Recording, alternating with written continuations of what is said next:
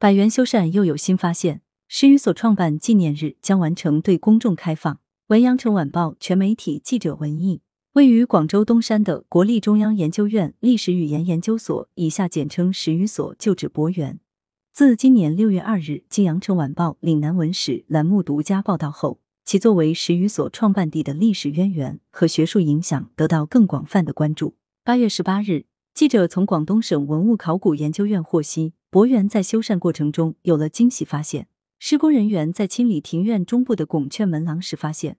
米黄色的墙面下，竟是色彩绚丽的编织纹样花砖。记者在现场看到，博园西座一二层已围起，修缮工作正如火如荼的展开中。广东省文物考古研究院百园修缮与活化利用项目负责人蔡玲介绍，到今年十月二十二日，修缮工作将全部结束。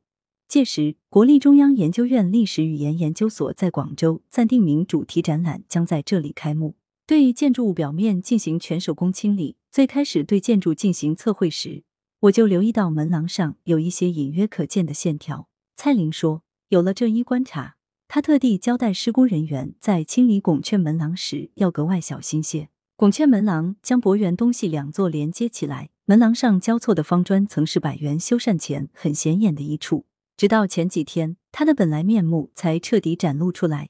原来这些方砖是后来被重涂了白漆。洗去之后，才发现最初应该是红砖与绿釉花砖相间的，颜色和纹样都大为改观。蔡玲介绍，以前的白漆是住户涂上去的，厚厚一层，粘性还特别大。现在还能看到一些白色残留物，如果全部磨掉，对砖的损害太大了，所以我们采用手工一点一点清刷、清理建筑表面的加建物，是百元修缮活化中的重要工作。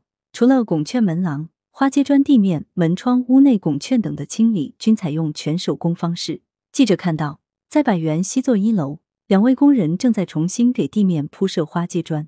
原来地面是住户铺的大理石，我们人工将它敲掉后，发现下面最早的花阶砖已经发生了沉降，所以只能一块一块取出，先平整好地面，然后再重新把它铺回去。蔡玲介绍，他还说道，除西座一二层属于公产外。其他房产都属于私人业主，因此目前百元的修缮与活化主要针对西座的一二层。修缮第一步是拆除后来加建的东西，第二步是判断它之前应该是什么，尽可能恢复它原来的样貌。蔡玲告诉记者，做完基本的清理工作，接下来还会修复楼梯、给门窗上油漆，以及对外墙进行全面清洗。十余所主题展览将在两个月后开幕。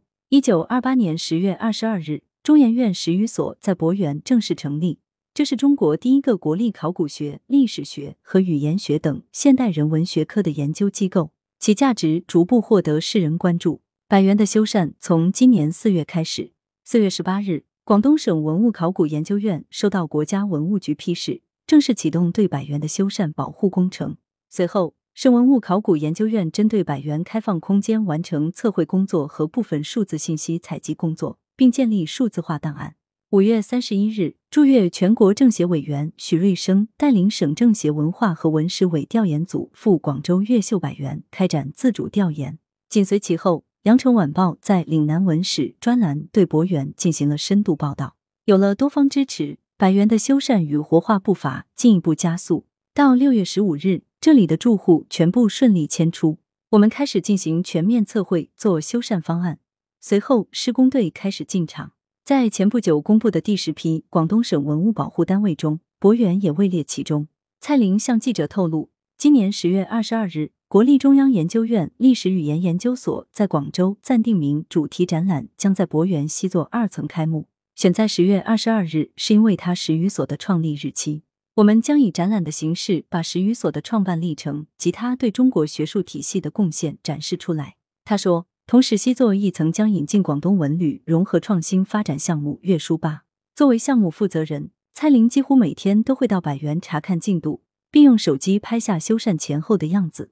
每次来都能看到新变化，记录下这个过程非常有趣。他对修缮后的百园十分期待。来源：羊城晚报羊城派，责编：孙磊，校对：何启云。